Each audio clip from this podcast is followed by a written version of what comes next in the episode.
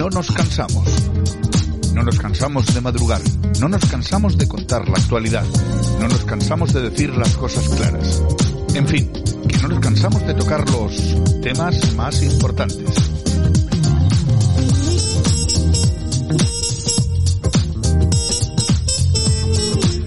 Bueno, pues aquí estamos en esta mañana de 27 de junio de 2022, por supuesto, no podía faltar nuestra compi Yolanda C. Buenos días. Buenos días, que no nos cansamos para nada, por eso estamos aquí todos los días. Incluso en pleno verano, y no nos cansamos. Bueno, verano, verano, en Bilbao, lo que se dice verano, bueno, prácticamente, pasó ya la semana pasada. Prácticamente ya un verano veranoso que decía. Oye, algunos ya me ha dicho, oye, que quite la manta y ahora me tiene que volver a poner, porque hace fresquito por la noche en Bilbao. Oye, lo que decíamos el otro día la Rebequita, hay que, Claro. llevar- hay que tenerla siempre ahí a mano. Exactamente, exactamente. Bueno, en fin, ¿qué, qué tenemos? Pues tenemos el personaje del día, ¿no? Vamos con el personaje del día. Vamos con el personaje del día, que es un personaje un poco conocido, que, que no lo conoce casi nadie.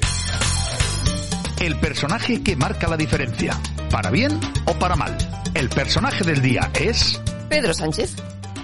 Este no es un gobierno eh, cómodo, es un gobierno muy incómodo para determinados poderes económicos que tienen sus terminales, tanto, econ- tanto políticas como, como mediáticas. Y esto es una realidad. Por cierto, es una realidad eh, que venimos sufriendo desde hace cuatro años a esta parte, primero eh, con eh, la moción de censura y posteriormente con la formación del primer gobierno de coalición progresista. Pero ya les digo, a esos intereses que desde luego no nos van a quebrar. Bueno, yo no sé exactamente a qué medios de comunicación se refiere, porque como... Los que no le paga la subvención. Como han subvencionado a todos, sobre todo a los medios conservadores, es que las críticas ya no son lo que eran. Yo no sé de qué se quejan. Oye, como decía el otro día José Mercé, eh, este es un crack, es un genio. Sí, no, es la un verdad, genio. la verdad, el otro día el, el Marcés que estuvo fino el tío. Ya te Es, digo. es que es un genio, así ha, ha logrado cargarse el Partido Socialista Obrero Español. Y a un, España. Un, un partido, un partido súper serio, con más de 100 años de historia. Fíjate en lo que lo ha convertido. Tiene que haber, claro, yo conozco muchos socialistas que están los hombres y las mujeres están, imagínate tú, y pero es que luego el país, como lo está dejando, Pues ha cargado. como un solar. Eso sí, luego tampoco ha tenido mucho reparo, fíjate con lo progre que es. Para una vez, mira, para una vez que estoy de acuerdo con Pedro Sánchez, han sido las declaraciones que ha hecho sobre el asunto de la valla con Marruecos. Ha dicho que Marruecos ha resuelto bien el tema. ¿Ha resuelto? Pues eso. En mira, su una vez- línea ha resuelto, claro. Una vez que estamos de acuerdo, pero que, claro, que te lo diga un progre.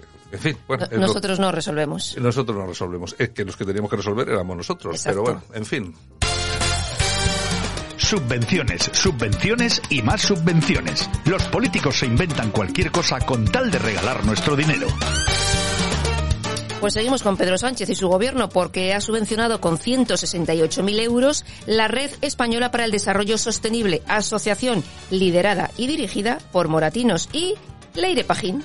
Bueno, tú fíjate dónde sigue Leire Pajín y Moratín. Bueno, Moratinos que era diplomático lo puedo entender, pero Leire Pajín, sí. ahí sigue Leire Pajín y bueno, eh, viviendo como una reina, ¿eh? Porque Está en muchos araos está, Leire Pajín, es- ¿eh? está en muchos araos donde hay mucho dinerito, ¿eh? En fin, ¿así cuántos euros han sido? 168.000. Cien- Nada. 168.000 euritos. De la cama no te levantarás sin un caso de corrupción más. En Buenos Días, España, la corrupción nuestra de cada día. Y nos vamos a Valencia. Simo Puig impidió la personación de su abogacía en el caso de las subvenciones a su hermano y en el caso contra Mónica Oltra. En los dos casos existe un daño al prestigio o finanzas públicas. Bueno, pues ahí están haciendo de las suyas permanentemente. Estamos en Buenos Días, España. ¿Qué más tenemos? Bueno, pues la nueva directora del CNI suspende la vigilancia a los indepes catalanes y vascos por orden de Sánchez. Vamos, que no les van a vigilar más a Eh, estos que- que quieren destruir España. Que van a poder hacer lo que quieran ahora ya sin que nadie se entere. Pero daba igual, porque antes se enteraban y no hacían nada tampoco. Efectivamente, con lo cual, en fin, nos quedamos en el País Vasco. Carlos Iturgaiz insiste una vez más en que hay que atraer el voto que se ha ido al PNV. Que no. Que no, Carlos, que no. Estáis equivocados, que no funciona así la cosa. Ay. Vamos a ver, el, el voto, el, el voto real de una formación constitucionalista como es el Partido Popular, en, puede haberse ido al PNV en una infimísima parte porque es muy raro que una persona que tiene esa idea constitucional de España y tal y cual, que dé su voto precisamente a unos señores, no ya que quieren destruir España, sino que ahora mismo están apoyando a Pedro Sánchez, ¿no? Y a Podemos. O sea, yo lo veo un poco complicado y un veo y un poco difícil. Lo que hay que mirar, yo siempre lo he dicho, el Partido Popular tiene que mirar a la abstención. ¿Dónde están sus votos? Eh, esos votos que ha perdido, todos esos escaños. No están en el PNV. Olvídense. Puede haber una ínfima, infimísima parte. Eh, son gente que se ha quedado en casa porque es que ustedes cada dos por tres están lanzando un mensaje diferente. Un día es la política pop, otro día es hay que recuperar el rollo del PNV, otro día es eh, yo qué sé. Bueno, y al final como va un mensaje detrás de otro, pues al final la gente que dice, pues mira, como no vamos a conseguir nada, sobre todo aquí que tenemos eh, unos resultados, me quedo en casa el día de las votaciones. Miren ustedes al porcentaje de abstención en las elecciones. Ahí es donde están sus votos, en la gente desencantada que no va a votar porque no hay un mensaje que les haga moverse de casa ese día. Eso es lo que hay que mirar. En fin, bueno, y el precio de la fruta que continúa al alza y los consumidores reducen la compra. Eso sí, en vez de comprar un kilo de manzanas como se hacía toda la vida, pues ahora por unidades, una manzana, dos, tres peras. dos manzanas, es una cosa increíble. En, el, en pleno siglo XXI, ¿eh? Yo, vamos a ver, yo no quiero ni pensar, yo no quiero ni pensar si el gobierno que, que, está consiguiendo, entre comillas, todo esto, fuera uno diferente al del PSOE. ¿En qué estaríamos? Porque es que no hay nadie protestando. O sea, no se dan cuenta, es que no protesta ni la oposición. El otro día, Gabriel Rufián, que dijo algo, menos mal. Tiene que venir el INDEPE. Que por cierto, sacas este fin de semana en Irún. Así, con la chiquilla del PNV. Sí, sí, sí. Bueno, pues va, felicidades, oye. Bueno, pero, pero, ¿y dónde está el PP? ¿Y dónde está Vox? ¿Dónde está Ciudadanos? Que tenga que venir Gabriel Rufián a recordarle al presidente del gobierno lo que cuesta un kilo de sandía o de melón o de cerezas, pero ¿dónde estáis? Bueno, bueno es que no sé, no sé, este fin de semana 100.000 personas se han movilizado, más de 100.000 personas en Madrid en contra del aborto. El aborto, eso es. Me parece muy bien. Yo no voy a decir que no, porque seguramente puedo compartir eh, eh, todo lo que se comenta de tal. Ahora, joder, pero vamos a ver. Por otras cosas también hay que moverse. ¿eh? ¿eh? pero es que llegar al final de mes, ¿qué? Para eso no nos movemos nadie, para eso no se manifiesta nadie en este país. Va a ser que no. Bueno. Va a ser que no. Bueno, y hablando de, de crisis y de todas estas cosas, la pandemia ha conseguido que 300 bares cierren en Vizcaya. Cuenta la pandemia. 300. Bueno, pues si son 300 en Vizcaya, imaginemos los que hay en toda España. ¿eh? Es decir, que habrá unos cuantos miles de bares que han cerrado. Claro, los autónomos se han visto imposibilitados. Porque claro, el problema no es lo que está pasando ahora, que parece ser que la cosa está recuperando. El problema es que no han podido aguantar dos años. Y luego dicen, no, con las ayudas. ¿Con las ayudas de qué? ¿Con qué ayudas? ¿Con las famosas ayudas del ICO? Sí, sí. ¿Con eso qué aguantas con eso? En fin. Que luego hay que pagar. En fin, pues fraudes en la RGI, señores, y continuamos con ellas. Más, sí, las ayudas del gobierno vasco. Resulta que una mujer se inventa una hermana gemela para cobrar dos veces la RGI. Pero digo yo, vamos a ver, ¿se llamaban igual? Porque tendrás que presentar papeles, aunque seas gemela no te llamarás igual, ¿no? Sí, igual sí, lo sabes. Pues chico. Es una cosa. Ahí están. Es que me río por no llorar, ¿eh? Si no fuera, si no fuera porque estamos hablando de dinero y es un tema muy serio, sería un buen chiste. Ya te digo. Bueno, Paula Fraga, abogada y feminista especializada en derecho penal, integrante de la Alianza contra el Borrado de las Mujeres y el movimiento El Jacobino que defiende la integridad territorial española, pide la dimisión de Irene Montero. Estamos con la víctima del ex de Oltra. Bueno, pues mira tú. Feministas.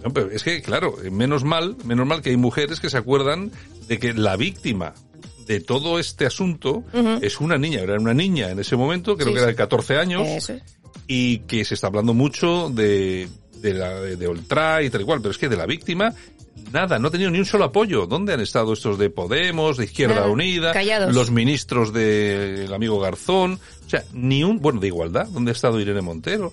Ni un, ni un, solo recuerdo para la víctima del ex de Mónica Oltra.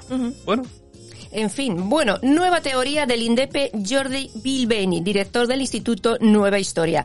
Asegura que Malta fue una colonia catalana durante 500 años, nada más y nada menos. Oye, fíjate, durante 500 años, y tú llegas a Malta y dices, después de 500 años, oye, no se han quedado, no se ha quedado ni un cuadro. ¿Cómo ha sido esto? Esto es una cosa, Alucinante. Es que eso, es, alucinante. Tienen una, bueno, pero es que este tío, este tío tiene cada, tiene cada una que es para darle de comer aparte. ¿eh? Sí, bueno, vamos a Galicia porque el alcalde de Vigo también se las trae. Otro, sí. Abel Caballero, pues resulta que ahora va a multar a todo aquel que orine en el mar. ¿Qué digo yo? ¿Cómo lo va a detectar? Con submarinos. va, a poner, va a poner unos submarinos pequeñitos para que vayan ahí filmando a la gente si sacan el chorrillo amarillo. Y drones también por arriba. es que desde luego. Pero yo, hombre, yo me, yo me imagino que son es para los que se colocan en el puerto y desde el puerto mean, orinan al mar y se sacan ahí el pirulillo y mean allí. Tendrá que ser eso, porque si no... va a haber uno controlando todos.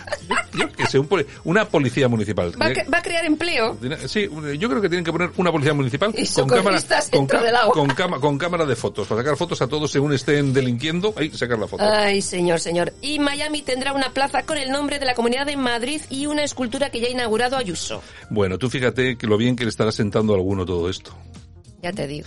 Bueno, Bueno, y el príncipe Carlos de Inglaterra, que según The Sunday Times, pues aceptó un millón de euros en efectivo del ex primer ministro de Qatar. Y luego, y luego dice que vienen otros dos más, o sea, tres millones. Este seguramente se va también exiliado a, a sí, Qatar, ¿no? Sí, seguro, seguro Sí, que seguro. seguro que lo mandan para allá. Seguro que sí. Ay, de Venga, vamos con el precio justo.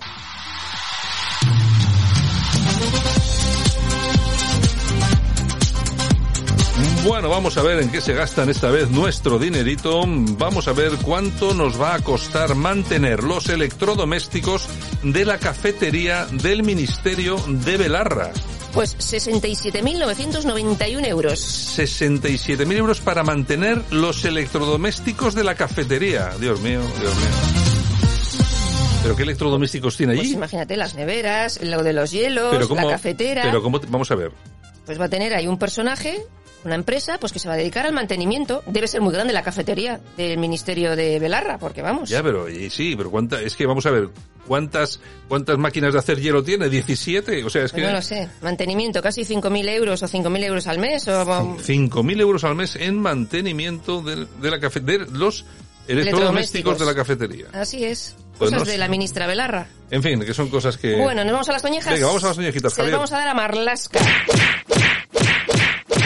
¿Qué ha hecho Marlas? ¿Qué ha Pues hecho por todo el abandono en Melilla. Ah, bueno. Toda eh, la policía para la OTAN y nada Melilla. Efectivamente, así es. Eh, Me parece que en este último santo me parece que había 12 o 13 policías allí. Nada. Claro, absolutamente vendidos. Bueno, aplausos para quién. Pues para Begoña San Pedro.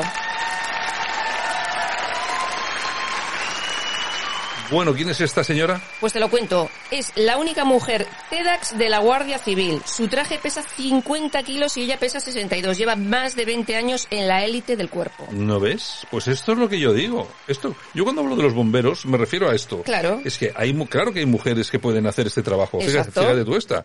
Pero, claro. La pero- única. Claro, pero es que es la única. No hay, no es, es que es complicado. Claro, pesa, la mujer pesa sesenta y tantos kilos y lleva un, ki- un traje de 50. Exactamente. Hombre, yo no sé cómo se moverá la pobre, Pues pero, imagínate. hombre, pero se moverá bien, pues si lleva ahí tantos años. Como pues- los astronautas. bueno, Igual. pero los astronautas no, no tienen problemas de peso. Pero ya te digo, eh, es un tema complicado manejarse con, Muy con, difícil, con todos muy estos difícil. trajes y tal, y además en situaciones de riesgo. eso eh, es. ¿verdad? Que ahí se la estás, te la estás jugando de verdad.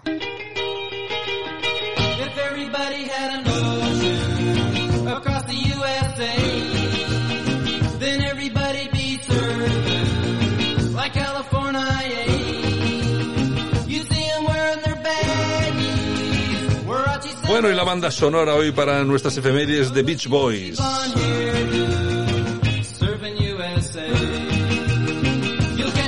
Y es que tal día como hoy del año 1942 nacía Bruce Johnson, miembro de este famoso grupo. Sí, la verdad es que escuchas esta música y casi casi como que te sale la tabla de surf del bolsillo. Casi, casi. Estás viendo una tabla de surf. Veo una tabla de surf. Bueno, ¿qué más? En fin, bueno, y también tal día como hoy, pero del año 1987, Agustín Pantoja era número uno con el tema Amores Normales en España y Latinoamérica. Y tal día como hoy del año 1957, la empresa SEAT pone a la venta su mítico 600. Y también tal día como hoy, pero del año 1937, nacía el periodista Jesús Hermida. Y tal día como hoy, pero del año 1965, nace el actor Juanjo Artero de Verano Azul. Bueno, sigue, este sigue trabajando bastante. Sigue, y Yo- mucho. Yo creo que es el único, ¿no? Pues el que más, por lo menos. Sí, sí, yo sí. es que los demás, yo no sé de ninguno que esté haciendo absolutamente no, nada. se dedican a otras cosas. Igual algo en el teatro alguno. No me suena, ¿eh? No me suena. no me ya suena. te digo, no, pero este sí, este sí, además en series de bastante éxito. Muy buenas. Bueno, volvemos en unos minutos para hablar de Corazón. Vale, pues hasta ahora.